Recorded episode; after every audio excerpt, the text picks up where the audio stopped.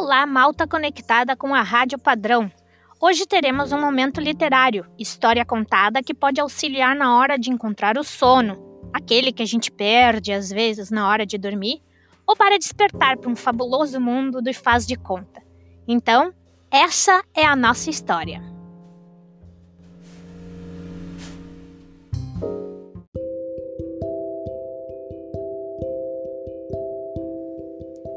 João e o pé de feijão. Há muitos e muitos anos existiu uma viúva que tinha um filho chamado João. João e a mãe eram muito pobres e, para se manterem, contavam apenas com uma vaca, cujo leite vendiam na cidade. Um dia, porém, a vaca parou subitamente de ter leite e a pobre mulher, tendo perdido assim a fonte do seu sustento, ficou preocupadíssima e sem saber o que fazer. João, de sua parte, começou a procurar um emprego com o qual pudesse ajudar sua mãe. Mas os dias foram passando sem que ele arranjasse coisa alguma para fazer. Assim, a única solução que encontraram foi vender a vaca, pois o dinheiro daria pelo menos para viverem por algum tempo. João logo se ofereceu para ir vender o animal na cidade, mas a mãe, achando que ele não saberia negociar, a princípio não consentiu. Entretanto, porque ela própria poderia sair de casa naquele dia, não teve outro remédio senão concordar com a ideia. Amarrou então uma corda no pescoço da vaca para que João não a perdesse e, depois de dar muitos conselhos ao filho, deixou-o partir. E lá se foi João, com destino à cidade. Quando estava no meio do caminho, encontrou um vendedor ambulante que o cumprimentou muito simpático e perguntou-lhe Onde estava indo com aquela vaca? Assim que João contou que estava indo vendê-la na cidade, o homem tirou do bolso um punhado de feijões, muito bonitos e de cores e formatos variados, e mostrou-os ao menino, dizendo que eles eram encantados. João ficou deslumbrado com a beleza dos grãos, e ao ouvir as palavras do vendedor, seus olhos brilharam de alegria. Morrendo de vontade de possuir os feijões encantados, perguntou ao homem se ele não gostaria de trocá-los pela vaca. O vendedor concordou prontamente com a troca. E horas depois, João chegava em casa muito satisfeito, achando que havia feito um excelente negócio. A mãe o recebeu muito contente, mas quando o menino lhe mostrou o que havia conseguido em troca do animal, ficou furiosa e disse: como, meu filho? Como você teve coragem de trocar a nossa única coisa que possuíamos por uma porcaria de uns grãos de feijão? E quando mais pensava na situação difícil em que ela e o filho estavam agora, mais nervosa ficava. Até que, num acesso de raiva, jogou os feijões pela janela, gritando: Veja, seu tolo! Veja para o que servem os teus grãos encantados! Para jogar fora! E o pobre menino, desconsolado, ficou olhando para a mãe e sem nada conseguir dizer.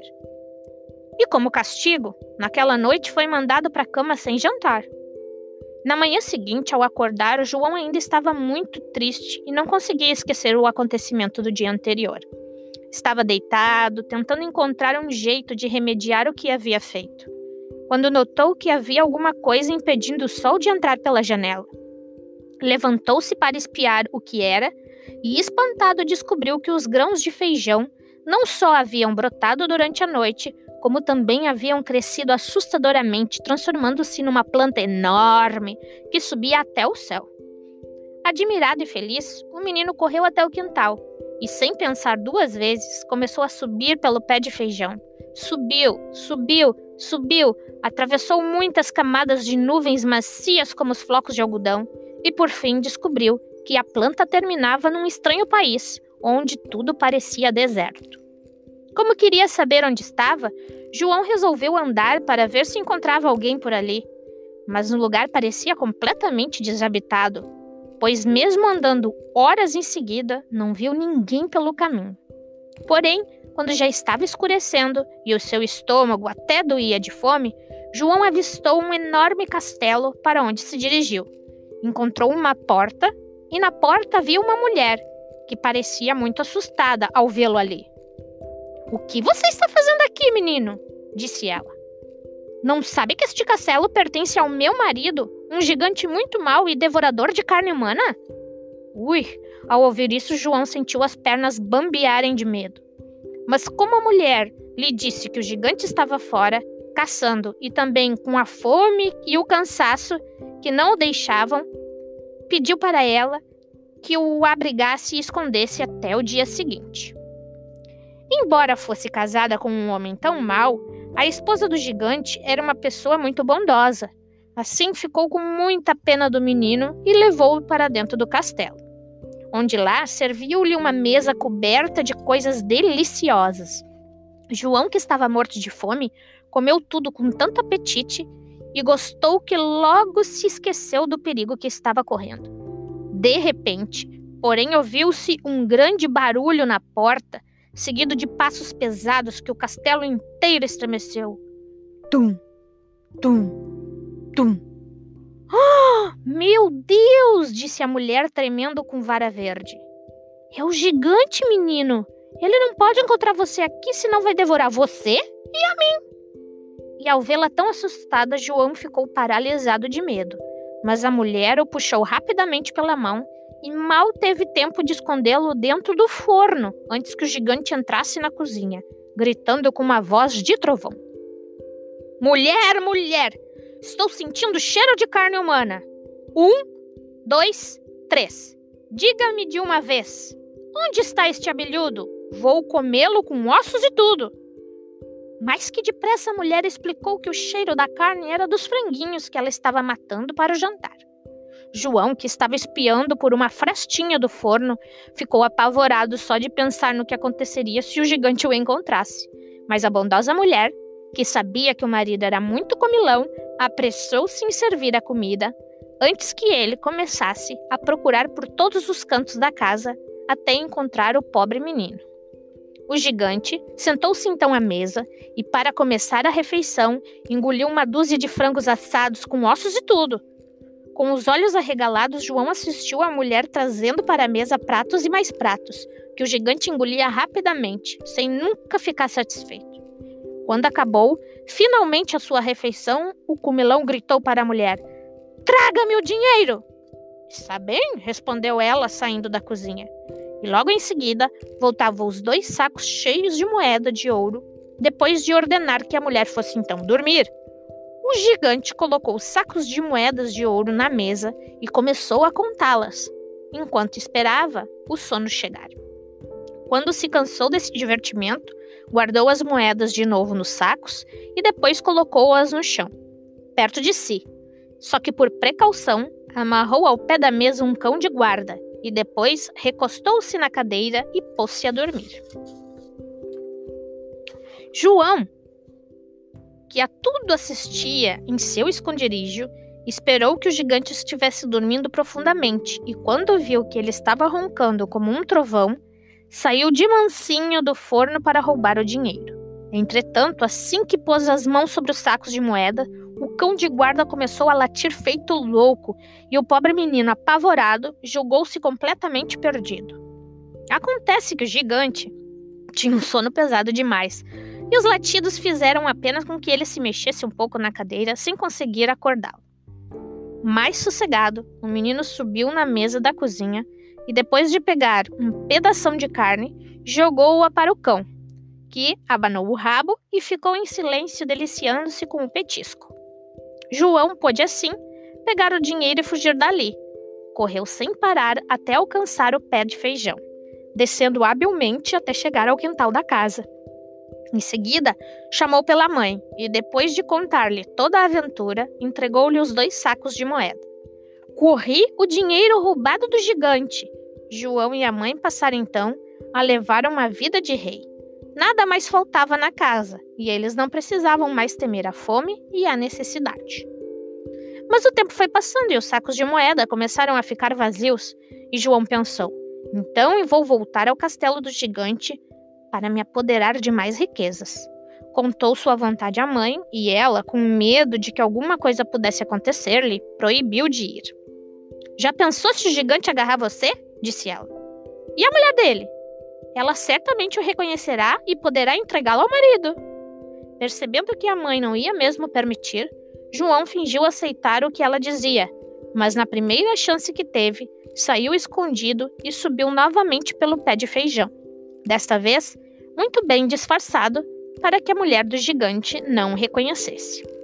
Chegou assim mais uma vez ao estranho país e, depois de caminhar até anoitecer, avistou um castelo gigante, na porta do qual encontrou novamente a boa mulher. Menino, disse ela sem reconhecer João, o que você faz aqui? Não sabe que este castelo é do meu marido? Um gigante muito mau e devorador de carne humana? Esse então vai ser a nossa pausa para o xixi. Volto mais tarde.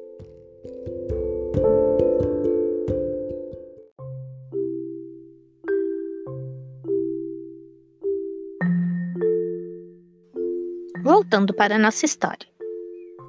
Menino, disse ela, sem reconhecer João, o que você faz aqui?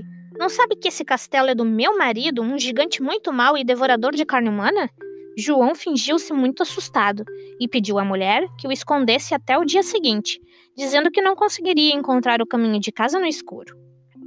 Ah, não, respondeu ela. De jeito nenhum. Da última vez que eu fiz isso, eu me arrependi amargamente.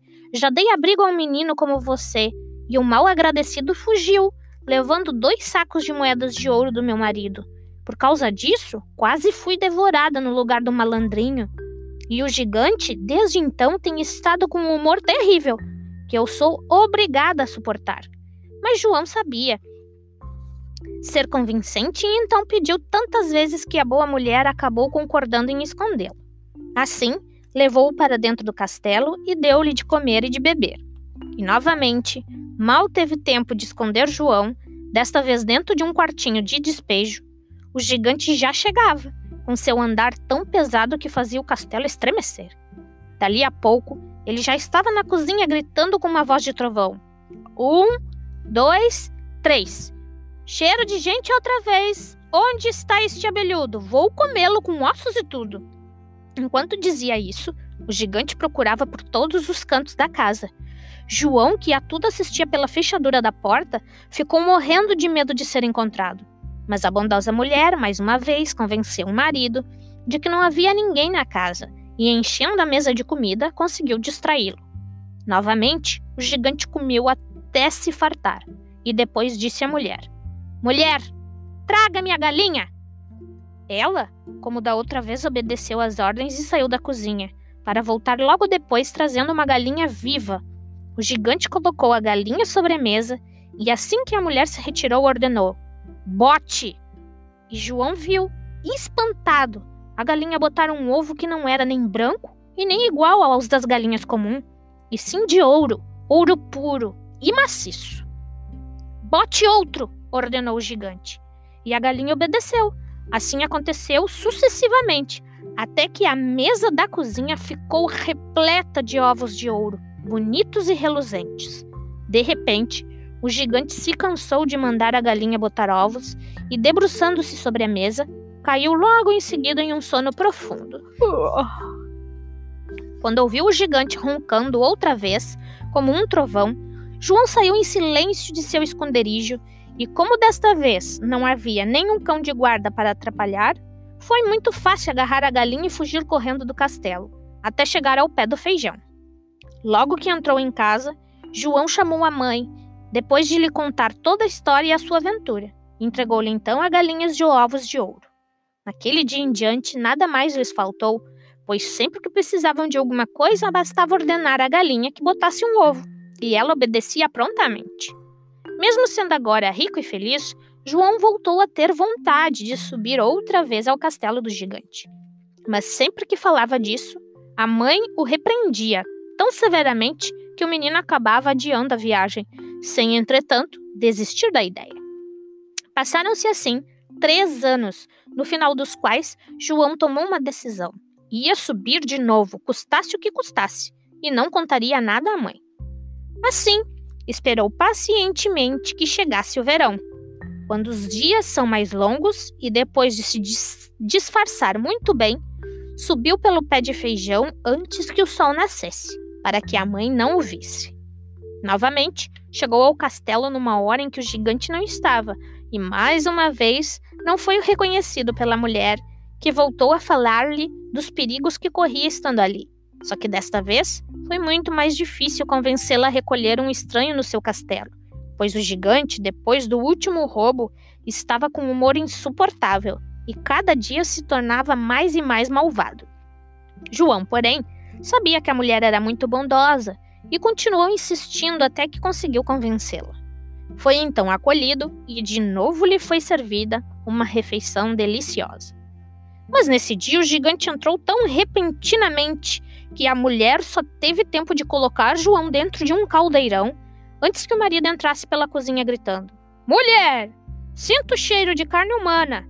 Um, dois, três. Diga-me uma vez: onde está este abelhudo? Vou comê-lo com ossos e tudo. E estava tão furioso e desconfiado que começou a procurar por todos os cantos sem nem ouvir a esposa chamando para o jantar. Procurou, procurou, procurou, até que finalmente chegou bem perto do caldeirão onde João estava escondido. Ao ouvir aqueles passos que faziam o chão tremer e aquela voz de trovão gritando furiosamente, o pobre do menino achou que estava mesmo perdido. Por sorte, entretanto, o gigante sentiu uma fome repentina e ficou com preguiça de levantar a tampa do caldeirão. Por isso, desistiu de procurar e gritou: Mulher, quero jantar! Dentro de seu esconderijo, João suspirou aliviado. E ali ficou bem quietinho esperando que o comilão fizesse sua interminável refeição. Quando afinal estava satisfeito, o gigante, o gigante gritou para a mulher: Traga minha harpa de ouro! E ela, como sempre fazia, obedeceu-lhe prontamente. O gigante esperou que ela se retirasse para dormir, depois colocou um instrumento sobre a mesa e ordenou: Toque! No mesmo instante, a harpa de ouro começou a tocar sozinha uma melodia doce e suave que deixou João maravilhado e embalou os sonhos do malvado gigante. Assim, o menino esperou até que ele estivesse roncando bem alto, saiu em silêncio do caldeirão e correu na direção do valioso instrumento. Acontece que a harpa era encantada e, ao sentir que mãos estranhas a tocavam, começou a gritar com uma vozinha bem fininha: Socorro! Socorro! E o gigante, ou porque não estivesse dormindo ainda, ou porque gostasse muito da harpa, acabou acordando. Ao ver que estava sendo roubado, levantou-se da cadeira gritando furioso: Oh, seu maldito! Desta vez você me paga. Quando eu o pegar, vou engoli-lo vivo, com ossos e tudo. Disse isso e veio direto em cima do pobre João, que, muito assustado, começou a correr até não poder mais. A harpa de ouro por sua vez, continuava gritando com a sua voz fina: Socorro, meu senhor! Estão me roubando! Socorro! E João, ao ouvi-la falar, corria mais ainda, achando que o gigante o estava alcançando. De repente, no entanto, João percebeu que havia alguns minutos não ouvia mais os urros e o barulho dos passos do seu perseguidor. Intrigado, virou-se para trás e descobriu uma coisa que o deixou muito feliz. O gigante, embora fosse grande e forte, já estava velho e não conseguia correr muito. Mesmo assim, ainda havia um longo caminho para chegar ao pé de feijão, e por isso o menino agarrou de novo a harpa, que não parava de gritar por socorro, e continuou a correr. Horas depois, alcançou de novo seu pé de feijão e começou a descer. Quando estava já no meio da haste da imensa planta, porém, João olhou para cima e viu que o gigante, por ser muito pesado, descia numa rapidez incrível. Assim, logo que avistou o quintal de casa, o menino começou a gritar pela mãe: Mamãe, mamãe, traga-me um machado depressa! Quando João pôs os pés no chão, a mãe já estava preparada para dar os primeiros golpes na planta. Mas a viúva, ao olhar para cima e ver o tamanho do gigante, ficou paralisada de medo. João estava muito cansado mas conseguiu reunir todas as suas forças e, apossando-se do machado, golpeou várias vezes o pé de feijão. Tendo sido cortada a planta, o gigante despencou lá do alto, caindo no chão com um grande estrondo. Era tão pesado que o seu corpo, ao cair, fez uma cratera, um buraco enorme, que demorou muitos anos para fechar. Livre do perigo que o ameaçava, João abraçou a mãe alegremente e desde aquele dia os dois passaram a viver tranquilos. Tempos depois, quando se tornou um homem forte e bonito, João se casou com uma princesa, com quem viveu feliz por muitos e muitos anos. Quanto ao pé de feijão, depois de cortado, secou completamente, e como não havia mais sementes, nunca mais nasceu outro igual. Vitória, Vitória, acabou-se a história.